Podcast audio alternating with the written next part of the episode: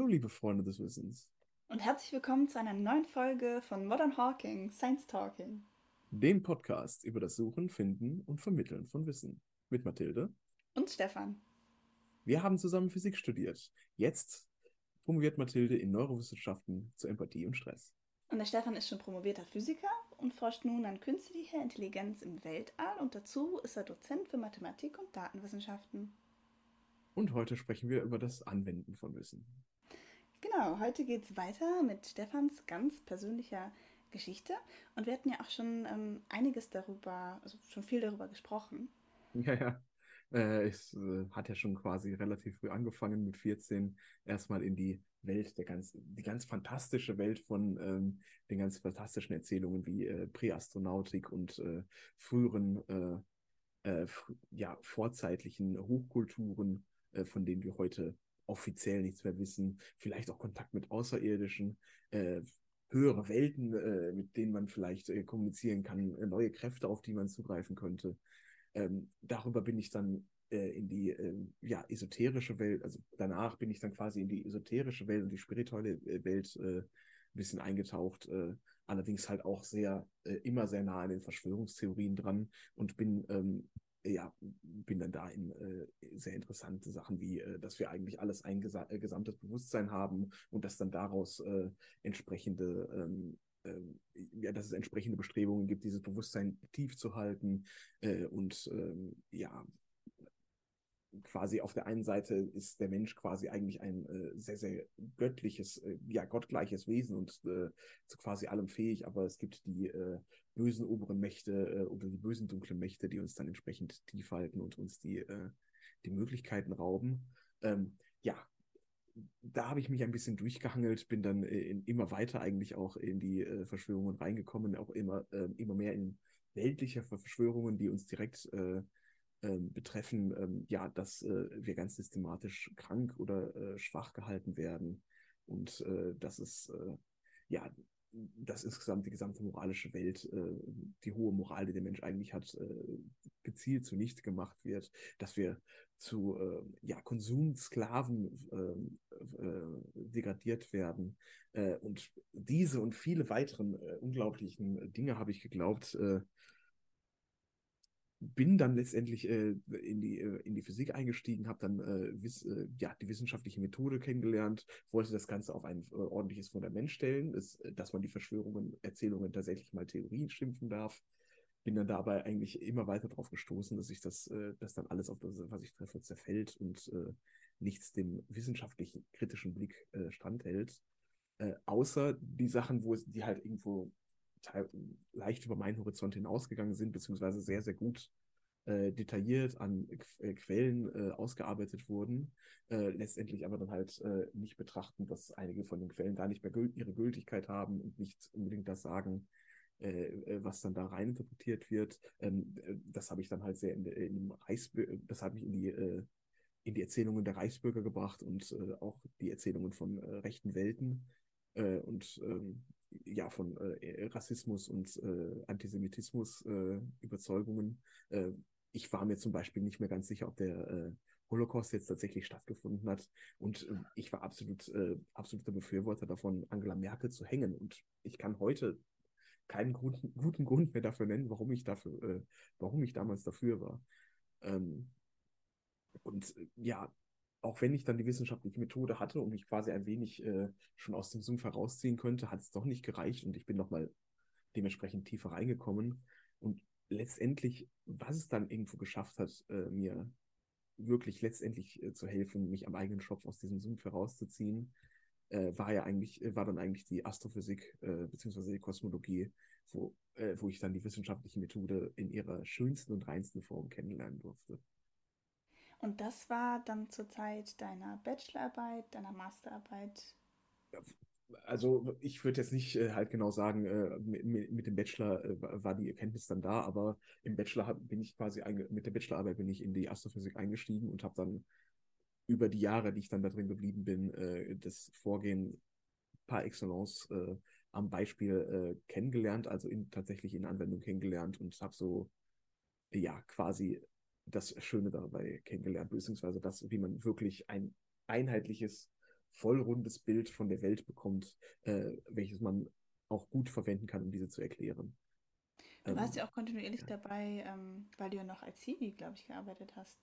Ja, genau. Also äh, ich bin äh, mit, ähm, ich bin mit, mit, dem Bachelor bin ich dann zu äh, meinem Doktorvater dann äh, letztendlich in die Gruppe gekommen, habe äh, hab dann da erstmal ähm, entsprechend, äh, ja, bin ins Projekt eingestiegen, habe erstmal hauptsächlich Methodik und Programmieren gelernt.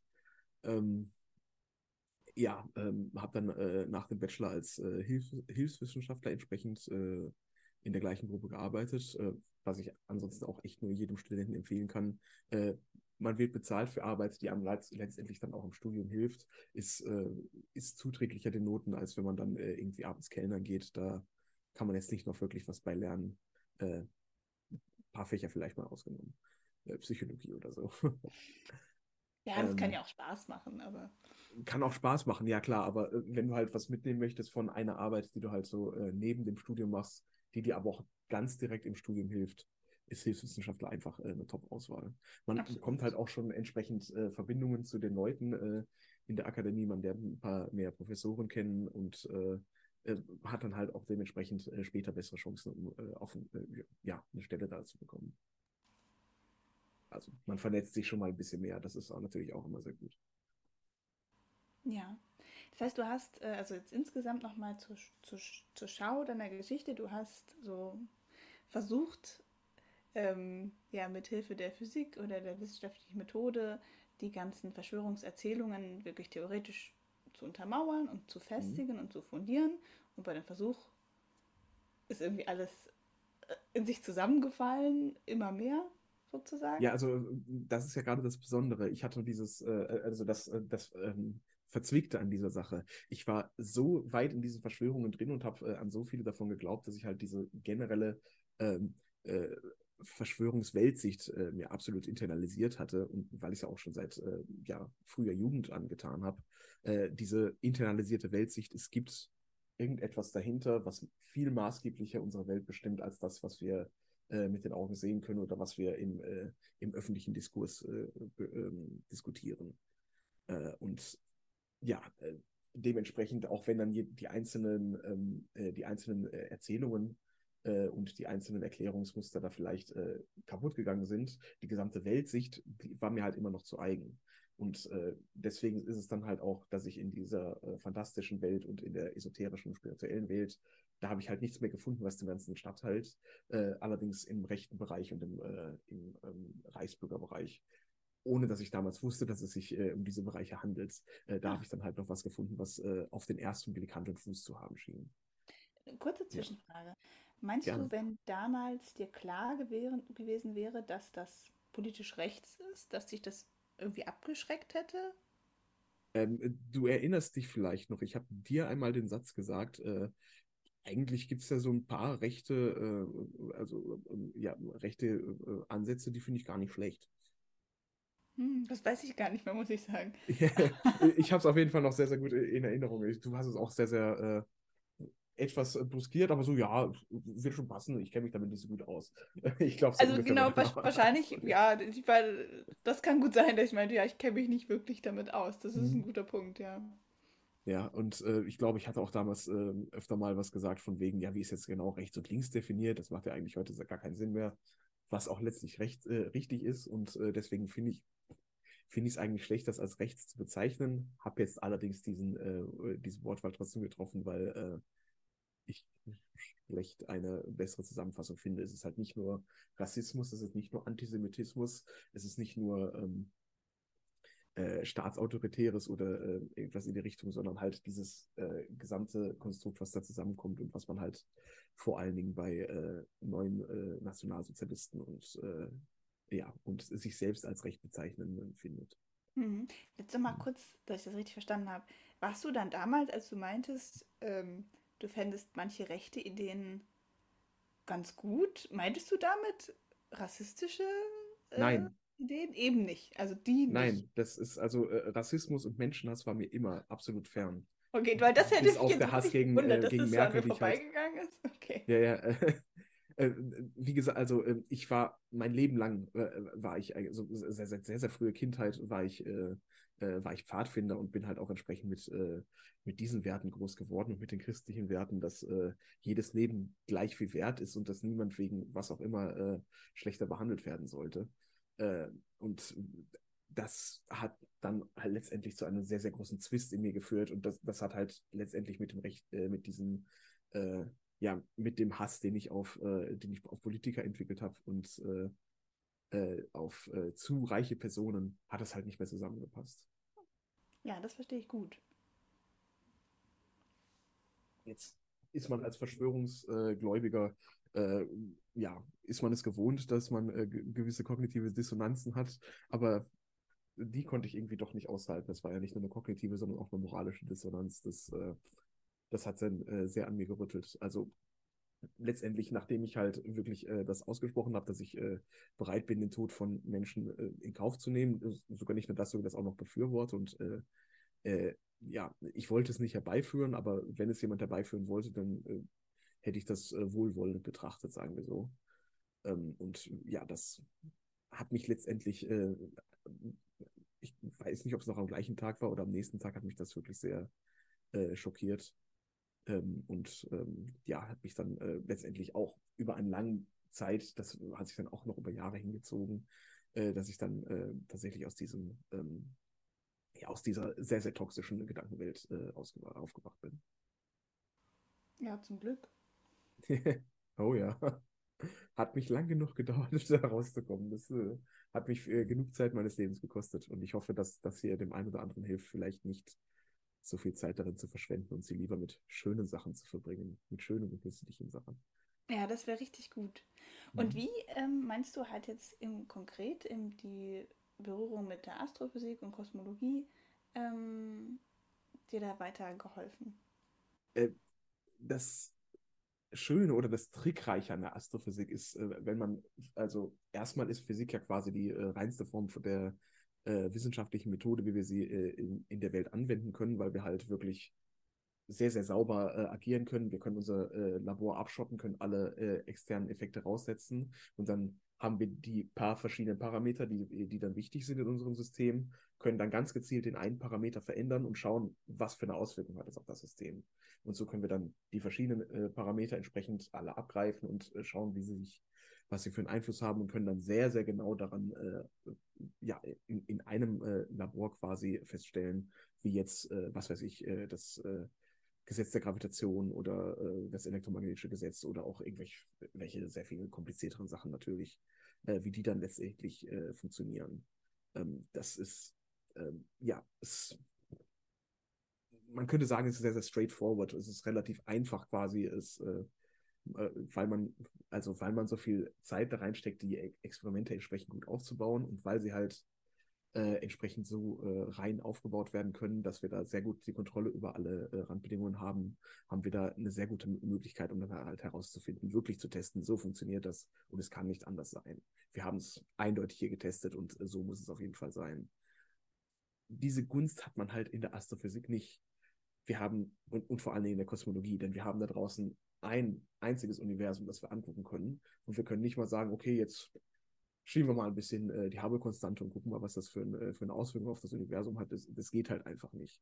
Ähm, und trotzdem haben wir äh, sehr, sehr viele verschiedene, ähm, äh, verschiedene ähm, Faktoren, die mit eingehen und die wir dann alle quasi zusammen balancieren müssen ähm, und äh, so auf einen Nenner bringen müssen, dass, es, dass daraus ein gesamtes, kohärentes Bild äh, entsteht, was es vom kleinsten bis zum größten alles erklären kann. Und äh, ja, das ist quasi das, ähm, äh, das, das Großartige, was ich dann in der Astrophysik kennengelernt halte.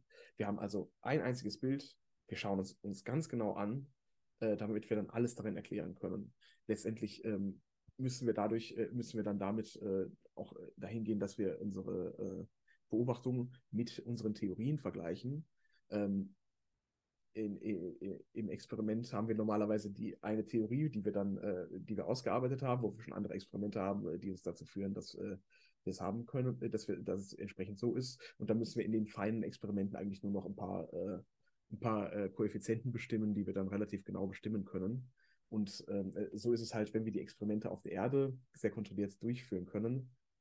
Da oben haben wir halt eine Beobachtung und dann haben wir viele verschiedene Theorien, die das Ganze erklären können.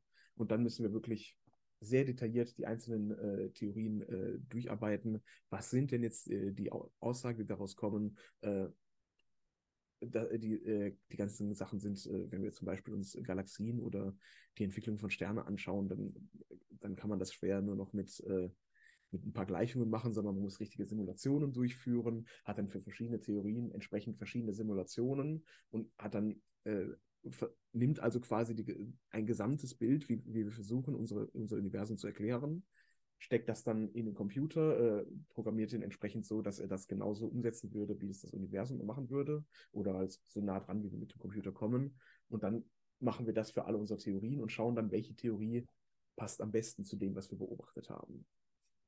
Ist jetzt auch noch äh, sehr einfach runtergebrochen, äh, aber äh, in die Richtung geht es halt quasi. Wir haben verschiedene Erklärungsmuster, wir schauen uns ganz genau an, was sagen die, wo sind die Unterschiede zwischen den Vorhersagen und dann wählen wir diejenigen aus, die am besten mit unseren Beobachtungen äh, übereinstimmen.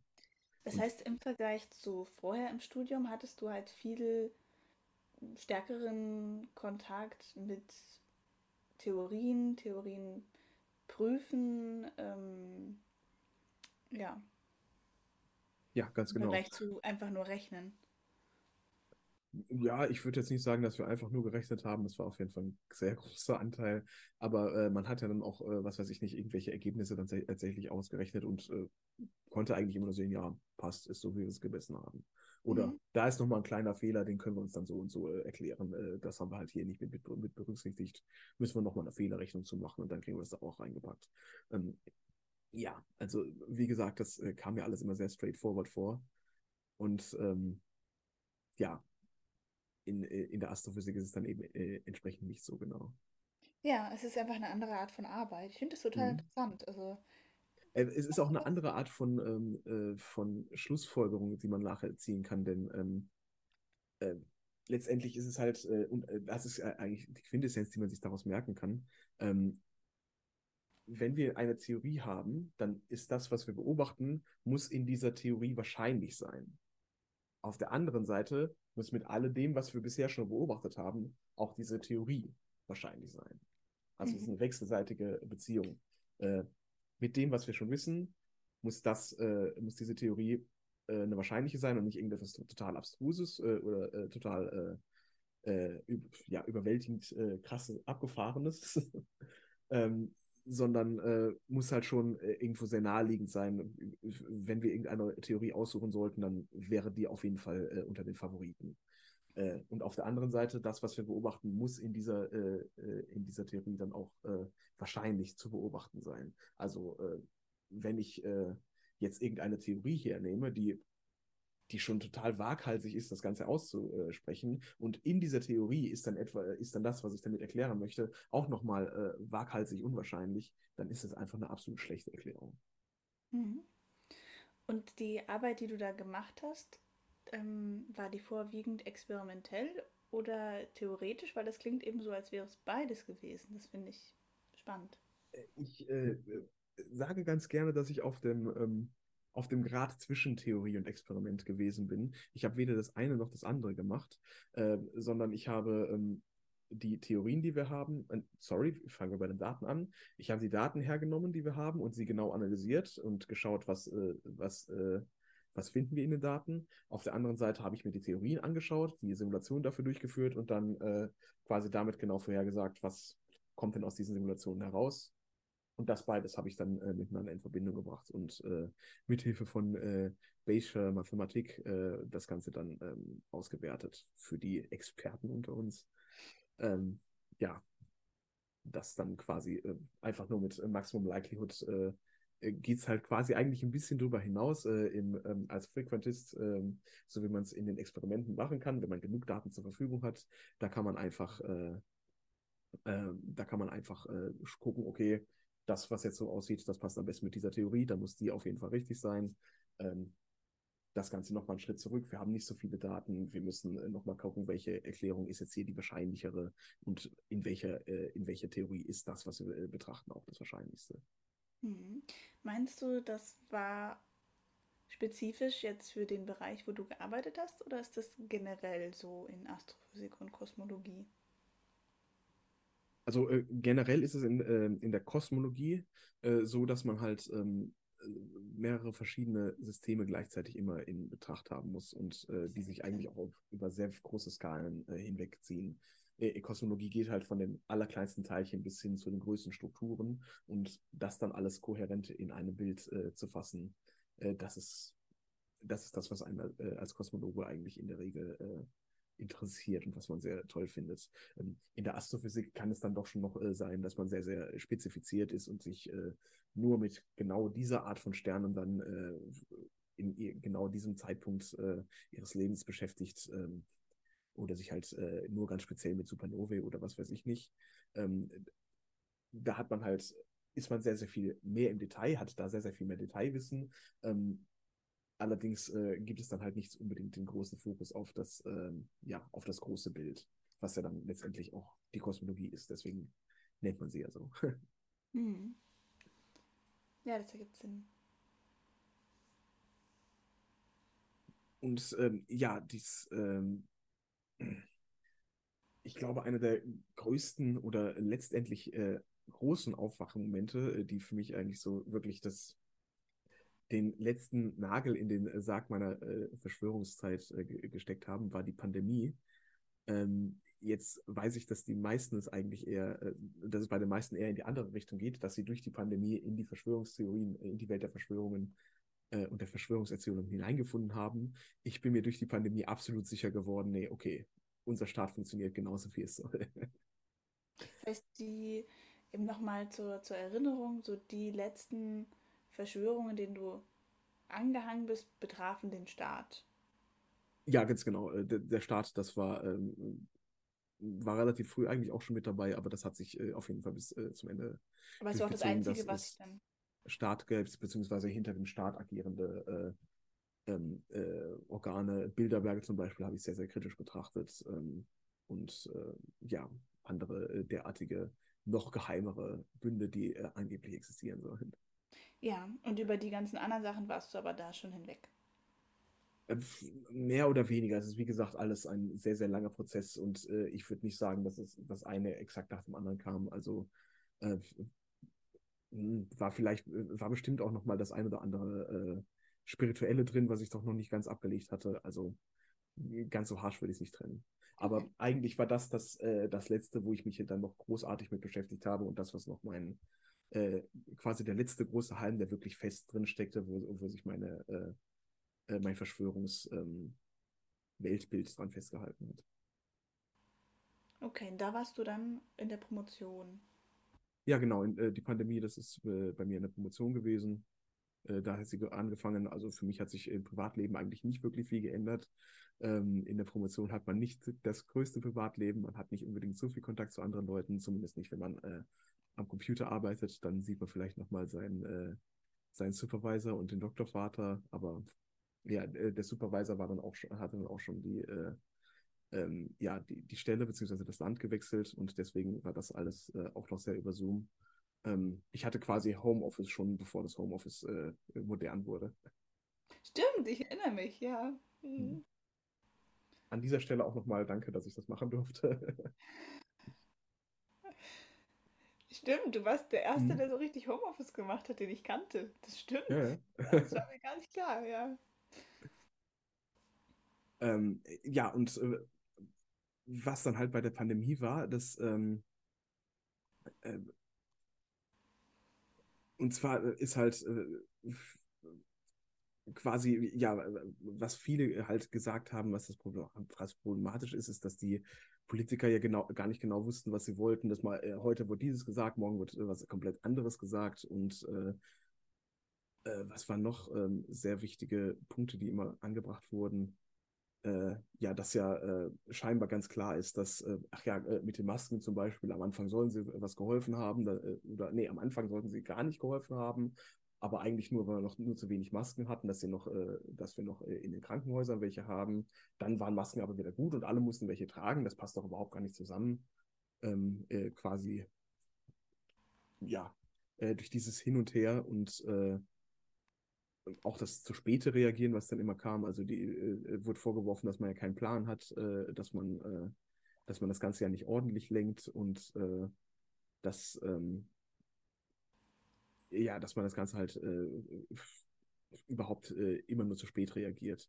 Das wurde dem Staat vorgeworfen und das hat viele ja da, zu dem Punkt gebracht, dass doch eigentlich diese Demokratie nicht ordentlich als Demokratie funktionieren könnte, denn sonst hätte sie doch besser darauf reagiert. Das kann ich nicht so richtig nachvollziehen. Ähm, nee? Wieso dachten die Leute, also wieso haben die Leute die Demokratie in Frage gestellt, weil sie der Ansicht waren, dass ähm, Staat zu spät reagiert Nicht hat? die Demokratie per se als, äh, als Staatskonstrukt, sondern unsere Demokratie, in der wir leben, unsere äh, führende Politiker und äh, die dann halt aus der, äh, ja, in unserer Demokratie gekommen sind. Und für mich war es halt quasi die große Frage, leben wir jetzt in einer tatsächlich gut funktionierenden Demokratie oder leben wir in einem Marionettenstaat, wo diese Demokratie uns dann vorgespielt wird, aber eigentlich äh, ein ähm, totalitärer Unterdrückungsstaat äh, in, hinter der Fassade äh, das Ganze eigentlich ist. Ah, okay. Und die Leute waren einfach der Ansicht, das sind jetzt schlechte Politiker und jetzt nicht unbedingt die Demokratie an sich ist schlecht. Äh, ja, äh, es das ist ja auch äh, quasi dann äh, die Sache. Nicht die Demokratie an sich ist schlecht, sondern das bei uns ist ja keine wirkliche Demokratie, sondern nur eine Scheindemokratie. Und ähm, das, was dahinter steckt, das ist dann halt das, äh, was man vermutet und worin man liebt. Man möchte ja eigentlich eine ordentliche Demokratie haben, so wie man es vielleicht in der Schweiz zum Beispiel sehen kann, wo man äh, alle halbe Jahre zum, äh, zum Wählen gehen darf und die Wahlergebnisse dann auch tatsächlich Gewicht haben. Ähm, sowas wünschte man sich dann eher und äh, dass äh, die Gesetze doch in unserer Demokratie mal eingehalten werden und die äh, Oberen äh, doch mal für ihre Missetaten auch äh, zur Rechenschaft gezogen werden. Oh, das ist total an mir vorbeigegangen, muss ich sagen. Glücklicherweise. Das... Aber äh, ja, ähm, für mich war halt quasi die große Frage, also das war jetzt quasi das, was ich in meiner Bubble mitbekommen habe. Es gab auch noch viele andere Sachen, die vorgegeben wurden. Ach ja, genau, dann der Impf den Impfzwang darf man ja nicht vergessen. Dass der Impfzwang dann natürlich nur kam als Vorbote über äh, von äh, ganz vielen anderen Zwängen und auch das äh, Einsperren der Leute ähm, stimmt. Das waren ja eigentlich viel, viel größere Sachen, dass man da doch die, sehr, sehr stark in die Freiheit der Menschen eingreift, äh, was doch eigentlich nicht rechtens sein dürfte, äh, dass man die Leute einsperrt. Äh, so wie in China war es jetzt natürlich nicht, aber Ausgangssperren gab es ja dann doch, oder ähm, beziehungsweise nacht, nächtliche Ausgangssperren. Ähm, und ja, dass äh, dann da massiv die Freiheit eingeschränkt wurde und dass das jetzt nur der Vorbote ist äh, für einen äh, absoluten Unterdrückerstaat, wo wir dann alle eingefecht sind. Und mhm. das soll jetzt einmal aufgezogen werden und danach wird es nie mehr, äh, wird, werden die, äh, die Schotten nie mehr gelüftet. so habe ich mich mit Leuten unterhalten, die eindeutig der festen Überzeugung war, dass es so weit kommen wird. Interessant. Also auf jeden Fall, was ich mitbekommen habe und wahrscheinlich jeder, ich meine, das war ja wirklich ein sehr, also eine schwierige Zeit und wirklich hoch ähm, kontrovers und emotional eigentlich bei allem sozusagen, so fast egal, welche Position man hatte, wenn die andere Person eine andere Position hatte, es war irgendwie ganz schwierig. Ja. Ähm, egal in welche Richtung sozusagen. Ähm, ja, ich glaube, was da sich gebildet hat, ist eine sogenannte falsche Dichotomie. Äh, das ist äh, ein Bias, den wir, glaube ich, in unserer Liste nicht dabei hatten, ähm, äh, der quasi dann dazu führt, also, ähm, hm, wie rum fange ich es jetzt an? Ähm, in den Medien wurde ja dann quasi äh, die große Diskussion geführt, sind jetzt die Maßnahmen in Ordnung? Äh, müssen wir auf das Ganze reagieren oder ähm, sollten wir uns doch mal lieber ein bisschen äh, doch noch mehr auf, ähm, also sollen wir Maßnahmen treffen, sollen wir darauf reagieren, indem wir halt unsere Rechte einschneiden? Oder sollen wir noch äh, weiter äh, quasi möglichst in größter Freiheit leben und ähm, äh, soll mal kommen, was da will, äh, wir werden es schon schaffen. Ähm, diese große Diskussion stand ja eigentlich quasi im Raum. Und ähm, weil man da dann halt ähm, ja, wenn man irgendwelche Standpunkte hört, dann äh, ordnet, man dann ordnet man die automatisch sofort einer Seite zu. Das ist jetzt äh, die, äh, die Seite, die sich für die Maßnahmen aus, äh, ausspricht und äh, beziehungsweise das andere dann, das sich gegen die Maßnahmen ausspricht. Und ähm, das von den, mit den Maßnahmen war halt das, was äh, auch vom Staat entsprechend ähm, oder von, den, von der Regierung, so muss man sagen, was ist der Staat? Also von der Regierung und den Regierungs ähm, Organen maßgeblich eigentlich äh, durchgegeben wurde, dass man sich eher für die Maßnahmen ausgesprochen hat und äh, gegen den Staat, gegen das Establishment hat sich natürlich auf der anderen Seite dann äh, der rechte Pulk oder die, äh, die ähm, Antistaatler, diejenigen, die unsere Verfassung aufheben wollen und sich irgendetwas Neues ersetzen wollen oder vielleicht auch durch was Altes, haben sich dann entsprechend auf die andere Seite gestellt. Und dadurch, dass man automatisch dann eines oder der anderen Seite zuordnet, war man dann entweder für die Maßnahmen oder Nazi. Und genau. da gab es nichts mehr zwischen. Ja, das war wirklich ganz schwierig. Ich bin wirklich, muss ich sagen, froh, dass das inzwischen alles ähm, ja. auch so ein bisschen aufgearbeitet wurde und wirklich auch entschärft. Und inzwischen kann man relativ, habe ich das Gefühl, normal drüber reden. Es möchte eh keiner mehr drüber reden, weil das irgendwie eine schlimme Zeit war. Ähm, mhm. Ja, und es wurde ja auch viel jetzt äh, aufgearbeitet und dann kam, ich bin jetzt nicht so ganz auf dem Stand, aber ich meine mal irgendwie gelesen zu haben, dass irgendeine Studie auch gezeigt hatte, dass man jetzt, dass vielleicht Lockdowns doch irgendwie nicht die bessere Maßnahme ist und irgendein Politiker meinte dann auch, vielleicht machen wir nächstes Mal das dann doch ein bisschen anders und irgendwie war das alles ein bisschen weicher in, also in der ganzen Kommunikation. Es ja. wurde sich auch ganz gezielt entschuldigt, dass man äh, solche Schritte einge eingeleitet hat, zumindest soweit ich es mitbekommen hatte. Mm, also äh, vieles, was dann, ähm, ich bin jetzt auf beiden Seiten nicht mehr auf dem neuesten Stand, aber ich weiß, dass noch am Anfang des Jahres äh, war das in der ähm, Verschwörungsszene auf jeden Fall immer noch ein großes Thema. Wir werden unterdrückt äh, wegen Corona, obwohl eigentlich in meiner Wahrnehmung da seit einem Jahr überhaupt niemand mehr drüber spricht. Hm, interessant. Äh. Ich muss sagen, ich kann das schon gut nachvollziehen. Ähm, ich glaube, das war ja auch viel hier im, in Sachsen großes Thema.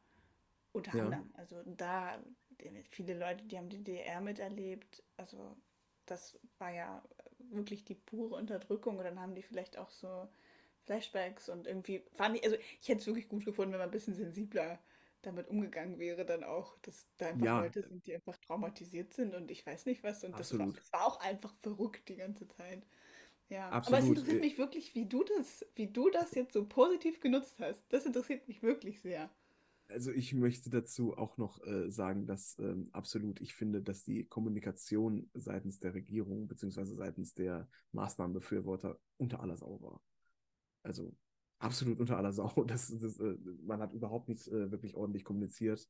Ähm, ich kann allerdings auch verstehen, dass diese, äh, dass die Kommunikation so unter aller Sau war, weil es halt nicht, äh, weil halt nicht alle an einem Strang gezogen haben, sondern äh, sich jeder hat da quasi so ein bisschen sein eigenes Süppchen gekocht und äh, äh, ja, keiner wollte sich da zu groß aus dem Fenster lehnen und ähm, ja, das, äh, das hat dann letztendlich, glaube ich, dazu geführt. Also äh, ja, letztendlich, wie habe ich das Ganze gemacht? Ich hatte meine zwei äh, möglichen Erklärungen. Entweder wir leben in einer Demokratie, die funktioniert, oder wir leben in einer Scheindemokratie mit eigentlich einem dahinter steckenden äh, totalitären Unterdrückungsstaat.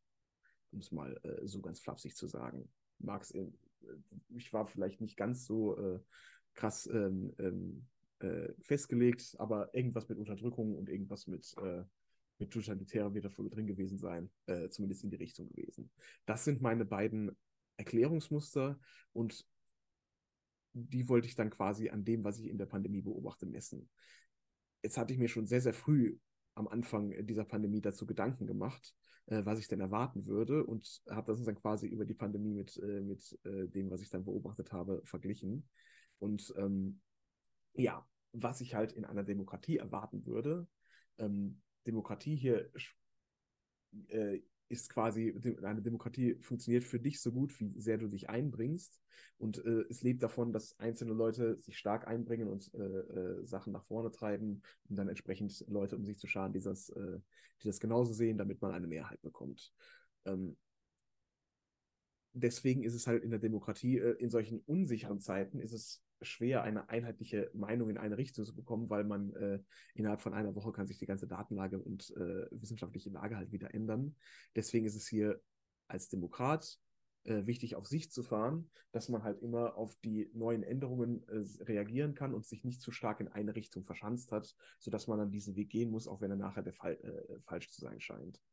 Ähm, außerdem ja, führt dann dieses Aufsichtsfahren dazu, dass man halt auch immer nur später auf die Sachen reagiert, wenn sie dann äh, offiziell sind, wenn man dann äh, irgendwo eine Bestätigung hat, wenn man dann weiß, okay, das ist tatsächlich das, wonach ich mich richten kann, dann fängt man an, sich danach zu richten. Und ähm, ja, weil halt jeder quasi irgendwo äh, in der Demokratie hat keiner den gesamten Überblick und auch keiner irgendwie alle Fäden in der Hand, sondern alles verteilt sich ein bisschen und äh, hier wird das, äh, wird das äh, äh, ja, in, äh, im Bereich A wird für, das, für den Bereich A geregelt, im Bereich B wird für den Bereich B geregelt und die beiden müssen sich vor allen Dingen in so einer hektischen Situation, haben sich die beiden nicht abgesprochen und deswegen gibt es sehr viele Entwicklungen mit absoluten Widersprüchen, einfach weil die rechte Hand nicht weiß, was die linke tut. Mm, das ist das, was ich ja. bei einer Demokratie erwarten würde. Ich glaube, das kann ich jetzt nachvollziehen. Das heißt, ähm, dadurch, dass beispielsweise sich die Maßnahmen immer wieder geändert haben, je nach weiß nicht, Fallzahlenentwicklung oder was es auch immer gab, oder dass man dann nicht mehr die Fallzahlen genommen hat, sondern irgendein anderes Maß, oder dass äh, nicht nur nach den Fallzahlen, sondern auch nach wissenschaftlichen Papern, die neu rausgekommen sind, sich das immer, es war ja eine ständige Änderung von Sachen, die, oder Ganz mit genau. irgendwas anderes, was weiß ich, wonach sich das noch gerichtet wurde, diese ständige Veränderung hat in dir so eine Sicherheit oder eine die Sicherheit genommen, es gibt keinen vorgesetzten Plan sozusagen und es gibt keine Leute, die das lenken, sondern wir machen das ja alles zusammen. Ja. So weit sind wir noch nicht. So weit sind wir noch nicht. Ich habe erstmal nur, was ich in einer Demokratie in so einer Situation erwarten würde. Jetzt habe ich, jetzt passt es halt, du siehst es schon direkt, es passt ungefähr zu dem, was man nachher gesehen hat. Auf der anderen Seite was ist denn, wenn wir diesen äh, Unterdrückerstaat haben, äh, der totalitär ist? Der möchte natürlich als starker Mann dastehen und äh, damit äh, man ihm folgt. Das heißt, es gibt von Anfang an einen großen Plan. Und diesem großen Plan wird gefolgt auf Gedeih und Verderb. In, mit einem solchen großen Plan ist es auch, kann man auch sehr, sehr gut proaktiv reagieren und schon bevor irgendwelche Sachen überhaupt feststehen, sagen, nein, so müssen wir das jetzt auf jeden Fall machen und so wird das gemacht. Und letztendlich, damit man dabei nicht zusammenbricht, die Partei hat immer recht äh, was die äh, Leute aus dem Osten dann vielleicht doch noch kennen, diesen Spruch. Ähm, genau das wäre das, was ich erwartet hätte. Jetzt findet man natürlich auch dieses, äh, die Partei hat immer recht, irgendwo da wieder, dass äh, überall in den Medien man sich dann nach re relativ kurzer Zeit einig war, gut, äh, das mit den Maßnahmen scheint wohl vernünftig zu sein. Äh, wir sehen jetzt hier die ersten wirklich krassen Todeszahlen und äh, am Anfang äh, war ja noch ähm, eine Todesrate von 15 Prozent sinnvollerweise im Gespräch, äh, dass das sein könnte. Und das wäre eine absolut verheerende Pandemie geworden äh, mit unzähligen Toten. Äh, und ja, dass man das dann halt schon mal verhindert, da ist relativ schnell ein großer Konsens gekommen. Ähm, was nicht was nicht nur durch eine Gleichschaltung, ja, was was man durch eine Gleichschaltung der Medien erklären könnte. Dafür war das Ganze aber noch zu, zu äh, divers, die ganze Information, die man bekommen hat.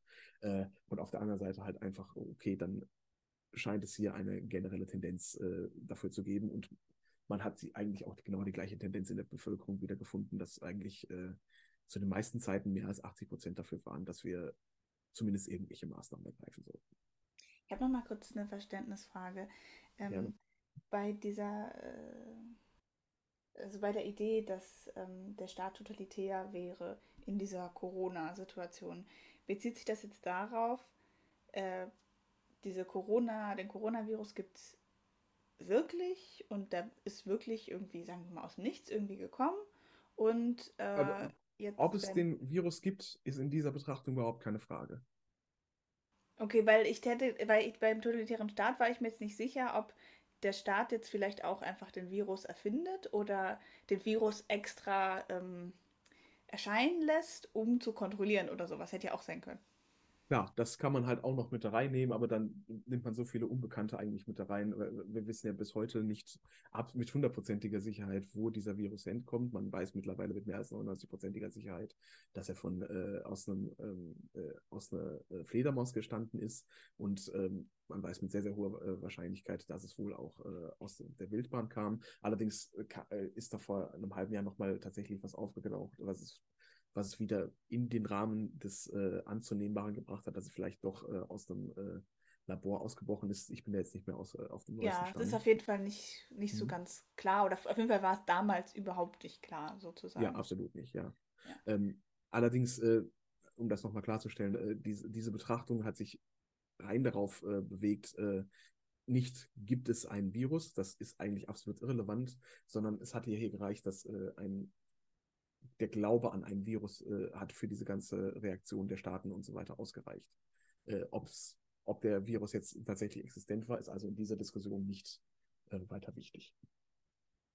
Die Datenlage ist natürlich äh, absolut unanfechtbar. Diesen Virus existiert. Man hat ihn, also in Island zum Beispiel, hat man ähm, jeden einzelnen ähm, äh, Erkrankten oder Infizierten ähm, äh, dann entsprechend das, äh, den Virus äh, gensequenziert und hat, kann super schön nachvollziehen, wie sich der Virus von einem ähm, zum nächsten weiter verbreitet hat und wie er da weiter mutiert ist. Wer da noch annimmt, dass es den Virus nicht gibt, das ist, weiß ich nicht, wie man das zusammenbringen kann. Ähm, aber ja, äh, darum soll es im Endeffekt ja auch wirklich nicht gehen, äh, sondern einfach nur die Betrachtung davon, wie darauf reagiert wird. Und das passt absolut damit zusammen, dass es eine Demokratie ist was ich dabei unglaublich interessant zu sehen, äh, zu sehen finde, ist, dass, ähm, dass es scheinbar eine Korrelation gab zwischen der Freiheit der Presse und äh, beziehungsweise der Freiheit der Berichterstattung über, äh, über Corona äh, ganz äh, speziell und der, ähm, der, ähm, der Rate an äh, Zweifel, die es dann entsprechend gegenüber dem Staat und der Wissenschaft gab. Je mehr freie Information es gab, desto größer wurden die Zweifel. Und äh, so, konnte man dann halt auch sehen, dass eigentlich in dem freiesten aller Staaten in der Schweiz auch äh, mit die höchsten Zahlen von, ähm, äh, von Demonstranten waren und äh, Demonstrationen und so weiter. Das finde ich sehr interessant. Das finde ich auch sehr sinnvoll. Absolut. Ja, klar, das findest du sinnvoll? Gibt es auch nicht viel zu zweifeln. Ja, also äh, äh, kannst du es dir denn erklären? Das, mir entgeht das irgendwie. Achso, du konntest dir das nicht erklären. Also liegt es, äh, ich habe ein paar Muster, aber ich, ich weiß nicht, ob das letztendlich richtig ist. Liegt es daran, dass äh, je mehr Information, freier Informationsfluss da ist, desto mehr äh, bekomme ich halt mit, wie das Ganze vorne und hinten nicht direkt zusammenpasst, weil jede neue Erkenntnis ist quasi rausgekommen und eine neue Erkenntnis passt nicht unbedingt mit jeder vorherigen Erkenntnis zusammen und löst sie manchmal ab. Und es ist dann dieses wilde Tohu Wabohu, das dann da quasi wahrgenommen wurde, was, äh, was dann zu dem Nichtglauben geführt hat. Und das wäre das die beste Erklärung, die ich habe. Also ich bin weiß nicht ganz klar, ob das, also ich meine, Demonstrationen waren ja dann wahrscheinlich Demonstrationen gegen die Maßnahmen. Vermute ich jetzt nicht. Also weiß ich, es gibt ja Fassen wir sie mal unter diesem Punkt zusammen, ja. Ja, genau, also hatte ich jetzt so verstanden. Und dann mhm. hätte ich jetzt auch gedacht, also ich meine, es gibt ja viele Arten, also wenn man viele Informationen hat, dann weiß man ja auch viele Arten, wie man ein Problem halt auch anders lösen könnte, eben beispielsweise jetzt nicht einen Lockdown zu machen, was man ja, oder was weiß ich, wie jetzt die Maßnahme ist, aber dass man das vielleicht anders lösen würde. Und wenn man viel Information hat, kann man ja auch eben sagen, ja, vielleicht kann man es ja auch so und so machen oder vielleicht brauchen wir hier diese Art von Beschränkung nicht. Und das ist ja einfach, dass die Leute sehr informiert sind und sich halt eben auch sehr ähm, einbringen. Also so, ich habe jetzt nicht genau den Fall verfolgt, aber so könnte sich das darstellen. Ja, absolut. Das ist ein guter Punkt. Ja, also das finde ich auf jeden Fall schön. Auch, dass die Leute überhaupt dann demonstrieren ähm, dürfen, was ja auch nicht selbstverständlich ist. Also in mhm. Europa zum Glück meistens, also zumindest, ja. Und Aber, da ja. möchte ich auch nochmal eine, äh, eine Lanze für unsere Regierung brechen, die wirklich dieses Recht zu demonstrieren und äh, dieses Freiheitsrecht, äh, sich äh, entsprechend die Meinung zu äußern, die ganze Zeit durch die gesamte Pandemie sehr hoch gehalten hat. Jetzt gab es die Demonstrationen von äh, Maskengegnern, die, wenn ich jetzt mal so nennen darf, äh, die dann entsprechend untersagt wurden, weil sie nicht äh, den entsprechenden äh, Vorlagen gefolgt sind, sich zu maskieren und äh, anderweitige äh, Sicherheitsmaßnahmen einzuleiten. Das Argument war, ja, wir demonstrieren doch dagegen, wieso sollten wir das Ganze dann einhalten? ich finde, das beste Gegenargument ist, du demonstrierst doch auch nicht für die Todesstrafe, indem du Leute umbringst. Ja. Das wäre auf also, jeden Fall nicht rechtens. Es ist auf jeden Fall irgendwie Folge, folgerichtig sozusagen. Ähm, ich fand es einfach nicht so gut, dass es so auch irgendwie viel äh, das zwar erlaubt war, aber irgendwie halt auch gleichzeitig geächtet, was ja mehr medial war einfach. Ja. Also es war einfach so aufgehitzt alles, meine Güte. Absolut. Und äh, die Medien möchte ich hier auch überhaupt nicht gut halten. Ich finde, die haben ihren Job in dem Fall zumindest in großen Teilen nicht sehr gut gemacht. Äh, haben halt auch äh, tatsächlich ein bisschen mit äh, Stimmung getrieben. Ähm, ich finde zwar eigentlich, äh, das, was ich konsumiert habe, war in größten Teilen nüchtern und hat einfach nur die Fakten vorgelegt, äh, wobei ich dann von anderen, die genau das gleiche gesehen haben wie ich, meinte, da ist doch Hetze.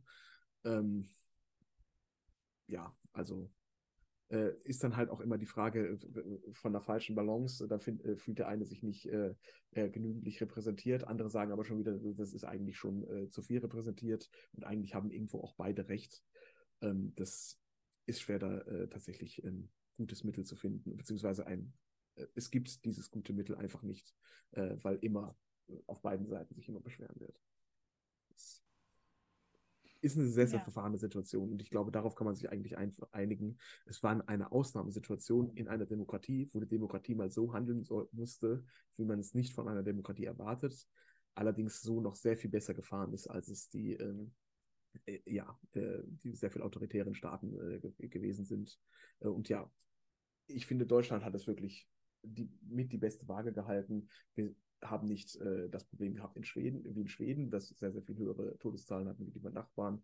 Und auf der anderen Seite hatten wir es auch nicht wie China, die dann zwar bis vor kurzem die Pandemie von sich weggehalten haben, aber jetzt geht es einmal ordentlich kräftig durch das ganze Land durch. Und äh, man musste dafür ein Jahr lang oder über ein Jahr äh, quasi eingesperrt sein.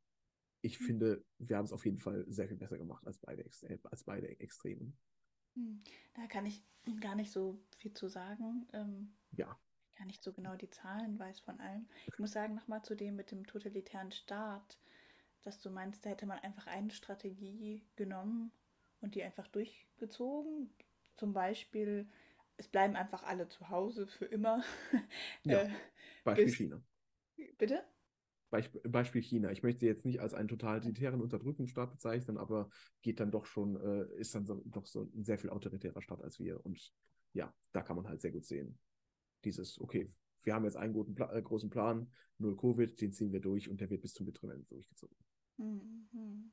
Ja, finde ich irgendwie interessant, dass du diese Flexibilität dann ja immer als Bestätigung gesehen hast. Oder zumindest, also, ja. Ja, absolut. Aber ich glaube, wir haben da das Thema jetzt auch genug Zeit verwendet. Ist, wir sind, glaube ich, alle froh, dass es vorbei ist. Oh mein Gott, ja. Um Gottes Willen, ich glaube, äh, kann man irgendwie Leute retraumatisieren, wenn ich über dieses Thema rede. Hilfe. Mhm. Ja, aber ähm, finde ich irgendwie interessant. Das hat mich irgendwie jetzt zum Nachdenken angeregt. Ja, ähm, was halt äh, in dem äh, Zusammenhang, glaube ich, äh, sehr, sehr wichtig äh, zu erwähnen ist, ähm, vor der Pandemie äh, war es halt sehr, sehr oft, äh, weil man Wissenschaft, wissenschaftlichen Output erst bekommen hat, nachdem Peer Review durchgegangen ist und nachdem da schon andere Leute darüber diskutiert haben und äh, es nochmal quasi verbessert wurde, dann wird es eigentlich erst der Öffentlichkeit präsentiert und dann äh, wird es halt sehr, sehr oft direkt, äh, okay, das hat die Wissenschaft geschafft, also muss das Wissen sein. Darauf können wir uns jetzt ausruhen. Ähm, das ist jetzt also die Wahrheit. Und ähm, ja, das ist halt äh, ein absoluter Fehlglaube. Wissenschaft schafft Wissen, keine Wahrheit äh, wir können niemals die Wahrheit von irgendetwas tatsächlich erfahren, sondern können nur wissen, okay, wenn ich das und jenes reinstecke, kommt am Ende dieses und jenes dabei raus. Beziehungsweise mit welcher Wahrscheinlichkeit es herauskommt. Das ist das, was wir in der Wissenschaft machen können. Ähm, und ähm, ja, in der Pandemie hatten wir es dann halt, dass äh, sehr, sehr viel, äh, dass das Ganze halt beschleunigt werden musste und deswegen vieles vor dem Peer Review, also vor dem, äh, vor der kritischen Sichtung von Kollegen durchgegangen ist schon. Und ähm, da ist es halt sehr, sehr stark auch äh, äh, ja, den Leuten vor Augen gekommen, dass nicht alles, was äh, sich Wissenschaft nennt, auch am Ende äh, ein Jahr später noch hält oder ein halbes Jahr später vielleicht auch nur im Zweifelsfall, mhm. Äh, sondern kann auch mal widerlegt werden. Und ähm, ja, das ist halt äh, wichtig dabei zu erkennen. Und ich glaube, dass das halt auch vielen in dieser Zeit den ja, das Vertrauen in die Wissenschaft genommen hat. Mhm, auf jeden Fall. Ich, mich, also mich treibt gerade so ein Gedanke um. Mhm. Dich hat ja eben dieses, diese Flexibilität in den Maßnahmen, je nachdem, wer was wie gesagt hat, äh, hat, das hat dir Sicherheit gegeben oder irgendwie so eine, ja, irgendwie war positiv für dich. Und jetzt Ja. dachte ich, man könnte das ja aber auch werten, also wenn wir jetzt trotzdem ausgehen, wir sind im totalitären Staat, ne? dass der totalitäre Staat das bewusst macht, um Verunsicherung zu streuen oder so. Ja, aber dann Oder, sind, dann sind wir bei einer Erklärung, die unwahrscheinlich ist, und in der Erklärung ist das, was passiert, unwahrscheinlich. okay, also das hat dich dann nicht, das hat, also auf solche Gedanken bist du gar nicht, das war dir einfach, Äh, doch, absolut. Äh, Das äh, wäre, ist doch der erste Gedanke, dass, äh, wenn das Ganze jetzt so aussieht, dann haben die ganz genau geplant, wie das in einer Demokratie auszusehen hat und stellen das dann exakt so nach. mhm. Und wenn man sich das dann, äh, diesen Satz halt nochmal sagt, dann äh, erkennt man eigentlich schon, okay, das ist eigentlich sehr unwahrscheinlich. Woher soll jemand wissen, wir, wir haben das ganze Spiel noch nie durchgespielt, wie soll jemand wissen, wie genau eine Demokratie auf sowas reagiert und äh, das dann schon im Vorhinein geplant haben, um das Ganze dann entsprechend auch umzusetzen? Okay, nochmal kurz dann die Frage. Hast du dir im Vorhinein gedacht, wie jetzt ein demokratischer Staat versus ein totalitärer Staat reagieren würde und dann ist die demokratische Art, hat sich durchgesetzt oder hast du das im Nachhinein so oder währenddessen so reflektiert? Also es ist nicht so, dass ich am ersten Tag, als, die Pande äh, als ich von dem Coronavirus gehört habe, habe ich mich hingesetzt, okay, dann gucke ich jetzt doch mal, wenn da jetzt eine Pandemie draus wird, wie wird denn dann, eine, natürlich habe ich das nicht gemacht, sondern das war dann, was weiß ich, im, äh, ein halbes Jahr äh, rein oder was, äh, wann hat es angefangen? 2020? 2020 im März, du hast die Ja, ersten ähm, äh, Maßnahmen mhm. hier. Ja, aber ähm, gegen Ende des Jahres hatte ich mir diese Gedanken auf jeden Fall gemacht. Mhm, okay. Und das andere Ich, ich würde jetzt sagen, es war Herbst äh, oder äh, Spätsommer. Mhm, mhm. Ja, als Wenn nämlich die ersten totalitärer großen Änderungen äh, stattgefunden haben und äh, dann das erste wirklich große Hin und Her dann äh, kam in der äh, politischen Reaktion. Am, Anf am Anfang gab es ja nur ein paar äh, Direkterlasse äh, Erlasse, äh, und dann ähm, hat sich dann auf den Winter zubewegend entsprechend nochmal die äh, ganze Lage geändert und äh, man hat sehr, sehr viele Änderungen vorgenommen. Und in dem Moment, als es dann halt angefangen hat, so, okay, es ist, ist irgendwie komisch, wie entwickelt sich das denn hier gerade? Da habe ich mir dann die Gedanken gemacht, wie würde ich es in dem einen und dem anderen Fall betrachten, ja. Okay. Und wenn jetzt äh, der Gedanke wäre, wir sind im totalitären Staat und der totalitäre Staat möchte einfach nur Unsicherheit sehen, äh, ja, genau, in der Bevölkerung. Mhm. Und da und deshalb, ähm, ja, freut er sich, dass jetzt der Virus da ist oder vielleicht gab es den noch gar nicht oder wie auch immer, aber der, der möchte jetzt einfach nur Angst machen, damit irgendwie das Kollektiv geschwächt wird oder so. Ich weiß jetzt nicht, ob das Mhm. jetzt eine anerkannte Verschwörungserzählung war oder so oder was weiß ich oder wie auch immer. Ähm, aber dann wäre man ja immer noch im totalitären System und das wäre immer noch so. Und ich finde es irgendwie spannend, dass das auf jeden Fall bei dir aber nicht so, dass das für dich nicht so wahrscheinlich war, sondern Äh, eher, also vor meinem Einstieg in die Kosmologie hätte ich das, äh, hätte mich, hätte ich mich bestimmt auch so i- gegen den Gedanken äh, immunisiert, dass das Ganze doch jetzt eigentlich gegen einen Unterdrückungsstaat spricht, was ich da beobachte. Dann entsprechend das Ganze wieder so rückzuversichern, okay, die wissen ja genau, wie das aussehen sollte und deswegen lassen sie es so aussehen. Ähm, allerdings, ja, die Forderung, dass meine Erklärung muss wahrscheinlich sein und in meiner, Wahrschein in meiner Erklärung muss das, was passiert, wahrscheinlich sein. Und das passt dann hier einfach nicht zusammen. Denn mit dem, was wir sehen, ist halt erstmal die Demokratie die, die wahrscheinliche Variante. Das mit dem totalitären Unterdrückungsstaat, da muss ich Sachen annehmen, das ist äh, eigentlich erstmal betrachtet die unwahrscheinliche Variante. Für mich war es, ich glaube, zu dem Zeitpunkt äh, hätte ich dem Ganzen 50-50 zugeordnet. Ähm, Weiches Update, können wir vielleicht nochmal zu einer anderen Stelle, äh, Stelle drüber sprechen. Aber ähm, ja, ähm, ich bin da halt eigentlich mit einem flachen Prior reingegangen, hätte beides für gleich wahrscheinlich gehalten. Allerdings dann die Erklärung, okay, äh, die wissen, die wissen genau, wie das funktioniert, die haben äh, oder wie das Ganze läuft in einer Situation, die noch nie da gewesen ist, äh, haben dann schon alles entsprechend geplant, um so schnell, wie man das Ganze dann äh, zu fingieren muss mit jedem neuen Schritt, der passiert, äh, das äh, vorauszuplanen. Also das ist halt einfach eine so unglaublich unwahrscheinliche Sache, das vorher geplant zu haben, weswegen ich das dann äh, aussortiert habe. Wichtig, dafür brauchte ich dieses Denken. Früher hätte ich es nicht getan, ja. Und, äh, und auch, dass, dass es den Virus wirklich gibt. Das hat ja, war ja, war bei dir ja auch keine Diskussion oder irgendwie. Äh, nee, da war ich dann doch auch, auch zu nah an der, ähm, an der, ähm, an der Wissenschaft dran und an den, äh, habe mich halt auch äh, beim Lesen hauptsächlich auf die, äh, auf äh, äh, natürlich nicht alle und äh, Übersicht habe ich mich vielleicht mal woanders hergeholt, beziehungsweise was ich lesen musste, habe ich mir äh, irgendwo anders her die Infos geholt, aber ich habe mich dann immer dran gehalten, in die, äh, in die wissenschaftlichen Papiere den, äh, einen Blick reinzuwerfen. Bin natürlich kein Mediziner und äh, kann, konnte das alles nicht lesen, aber letztendlich durch den Abstract und durch die Conclusion kann man sich, äh, die sind normalerweise so geschrieben, dass man es auch als, ähm, ähm, ja, als interessierter äh, Fremdwissenschaftler quasi verstehen kann. Mhm.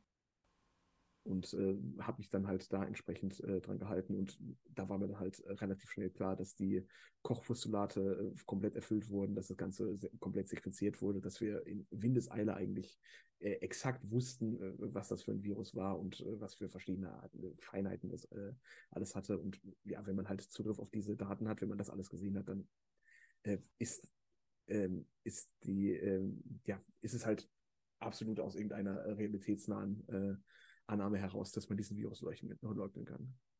Mhm. Und jetzt nochmal kurz. Ähm, also Was dazu auch noch kommt, sorry, mhm. weil das Ganze ja auch auf äh, überall in, an allen verschiedenen Enden der Welt äh, erforscht wurde und äh, überall kamen halt äh, diese einhelligen Ergebnisse. So ein großes Netz kann man nicht spannen, dass man die gesamte medizinische Welt äh, unter einem Dach hat, dass man alle Publikationen da kontrollieren kann. Und deswegen war das halt sehr, sehr für mich. Sorry jetzt. Äh, und dann noch zu, zum Abschluss kurz eine Frage. Also, wie, also ich weiß nicht, das ist auch eine Frage, die ich vielleicht gar nicht so beantworten kann, aber kannst du dir das irgendwie erklären, dass, ähm, was wir am Anfang auch meinten, dass, dass diese ganze Pandemie für, für ganz, ganz viele Leute so eben starke Zweifel und eben auch Verschwörungserzählungen und so weiter eröffnet haben und es bei dir eben genau den gegenteiligen Effekt war. War das, weil du generell schon auf der Auswärtsbewegung warst? Weil es hätte ja auch sein können, dass es dich erst so richtig, also wieder so richtig reinzieht, beispielsweise. Irgendwie. Ja. Irgendwie fände ich das, das spannend. Äh. Ja, es ist eine sehr spannende Frage. Ich glaube, ich habe diesen Schock, den viele in der Pandemie erlebt haben, der dann quasi war, okay, ich fühle mich von meiner Regierung nicht mehr komplett sicher behandelt. Äh, ansonsten haben wir ja quasi in den 90ern, äh, wie ich groß geworden bin, ist ja, Politik brauche ich mich nicht drum kümmern, das läuft schon. Äh, da hätten sich äh, unsere Vorväter in der, in der Weimarer Republik hätten die Hände über den Kopf zusammengeschlagen, wie wir, wie wir heutzutage mit Politik umgehen, weil sie halt so gut funktioniert. und ähm, in der Pandemie ist dann halt, ist es dann dazu gekommen, dass unsere Pan dass halt auch wenn unsere Demokratie, äh, unsere Regierung und Politik perfekt funktioniert hat, dass dann halt trotzdem äh, man sich äh, bedroht gefühlt hat und dass die Zukunft äh, bedroht wurde, man, der Job ist weg oder äh, was weiß ich nicht äh, und so weiter. Wenn ich, wenn meine eigene Zukunft unsicher ist, dann beginne ich halt auch ähm, mich in solche, in solche Bewegungen, in solche Gedankenwelten reinzubewegen und versuche mich halt irgendwo zu informieren, um für den Fall bereit zu sein, dass äh, tatsächlich jetzt äh, es soweit kommt, dass, die, äh, äh dass dieses System tatsächlich zusammenbricht. Mhm. Und dann möchte man halt lieber auf der Seite der Gewinner sein, quasi, und äh, äh, deswegen gibt es dann da die Neigung, sich auf die Seite zu stellen, ja, es ist eigentlich auch Zeit, dass dieser Staat mal zusammenbricht, quasi. Mhm. Das könnte ich mir als eine Sache erklären. Also, und für mich war es halt so, dass dieser Schockmoment gefehlt hat, dass, oh, ich kann mit der Regierung gar nicht trauen. Das, okay, für mich war es halt überhaupt keine Änderung. Und wie gesagt, auch an mir ist die Pandemie relativ vorbeigegangen. Ich äh, muss, habe eigentlich fast gar keine Einschränkungen in meinem ganzen Leben gehabt. Wie gesagt, ich habe äh, hab sowieso die ganze Zeit zu Hause verbracht. Ein, einkaufen gehen konnte ich dann noch, musste dann mal eine Maske drauf äh, anziehen. Ich bin Asthmatiker und hasse diese Masken auch absolut. Ähm, habe aber dann auch ähm, gut eingesehen, dass es halt äh, eine sinnvolle Sache das, äh, ist, das zu machen und äh, dass man darunter erstickt, ist halt auch, äh, ja, eine Fehlannahme. Die sind lange genug in, entsprechend in äh, Aktion gewesen. Und ähm, also genug Leute laufen damit schon seit lang, äh, seit Jahren und Jahrzehnten immer den ganzen Tag mit rum mhm. und sterben daran nicht. Und deswegen, mhm. ja, es fehlte da für mich dieser Schockmoment, äh, der halt viele aus ihrer, äh, aus ihrem Wohlsein herausgenommen haben. außerdem hatte ich halt auch, mein Job hat sich nicht verändert. Ich hatte dann zu der Zeit einen festen Job, ja, befristet natürlich auch, aber ich hatte ein festes Einkommen. Ähm, ja, für mich war der Schock sehr, sehr viel kleiner ich kannte diesen Schock schon und äh, das Ganze kam dann damit zusammen, dass ich mich sowieso schon äh, auf dem Weg hinaus bef äh, befunden habe, sprich einen sehr, sehr kritischen Blick auf, äh, auf diese ganze Verschwörung geworfen habe. Ich denke, dass, dass es diese Mixtur mich einfach äh, perfekt immunisiert hat dagegen. Und es hat dich eben nicht so doll betroffen, wie du auch meinst. Also ja, ganz genau, ja. Alltag nicht betroffen. Das finde ich sehr, sehr sinnvoll. Und gerade kam mir noch der Gedanke, vielleicht, du hattest ja auch viel gesagt, dass den Reiz, den diese Verschwörungserzählungen ausmachen, auch sind, dass man irgendwie das Gefühl hat, man hat dieses Geheimwissen und man ist eine der wenigen Auserwählten, die dieses Wissen haben. Und als das so im Mainstream war, dieses Verschwörungserzählungen, da verlieren die ja zumindest für so die schon vorher drin waren, verliert das ja so den Reiz sozusagen. Weil du warst ja vorher schon auserwählt, auf einmal sind alle auserwählt. Ja, nee, irgendwie passt das ja nicht so. Ich habe den viel größeren Reiz dann, glaube ich, darin gehabt, äh, aufzuzeigen, warum es denn gerade nicht so ist. Damit war ich doch dann der Erleuchtete unter den Erleuchteten. ja, ich verstehe. Ja, äh, ja, ja und äh, kann ich, ab sorry, das kann ich absolut nicht leuchten, dass mich äh, das auch tatsächlich auf meinem ganzen Weg nach draußen irgendwo gereizt hat, ja. Also jetzt gerade in Retrospektive äh, äh, glaube ich, dass das tatsächlich ein wichtiger äh, Punkt war, der mich immer dabei äh, gestützt hat, halt quasi irgendwo diese, äh, diese Selbsterhöhung, äh, die habe ich immer noch gehabt, aber mich dann quasi über das erhöht, wo ich vorher war. Mhm, mhm. Und das war vielleicht einfacher, vielleicht auch mit dadurch, dass, dass das irgendwie Mainstream fast schon war, was du vorher gemacht hast oder viel mehr im Mainstream, also diese Verschwörungserzählungen. Ja, ja, genau. Also ich war da quasi meiner Zeit voraus und dann, als es cool war, war ich, war ich schon wieder draußen. Ja, ich verstehe. Oh mein Gott, das ergibt total Sinn. Ich finde das ja voll spannend. Ja, cool. ähm, ja, dann Als es cool wurde, war es für mich schon alter Gut. Ja, ja voll spannend. Also finde ich richtig spannend. Das ist ja auch psychologisch super interessant. Meine Güte. Ja, absolut. Ja, Krass. Das heißt, irgendwie, zwar sind Gehirne, ja, nee, natürlich Gehirne ähnlich, aber jeder individuell mit den Vorerfahrungen, die er hat, empfindet er eben ja, das eine mehr so, das andere mehr so, ja. Gut, dann sind wir heute schon wieder äh, ganze Weile unterwegs, ne? Ja, genau. Das war eine spannende Reise, fand ich jetzt wirklich, wirklich richtig spannend. Mhm. Ich muss das wirklich noch ein bisschen auf mich wirken lassen, weil das wirklich hochinteressant ist. Wir haben ja noch ein bisschen Zeit bis zu anderen bis zur nächsten Folge, die dann auch tatsächlich die letzte endlich sein dürfte. Wahrscheinlich.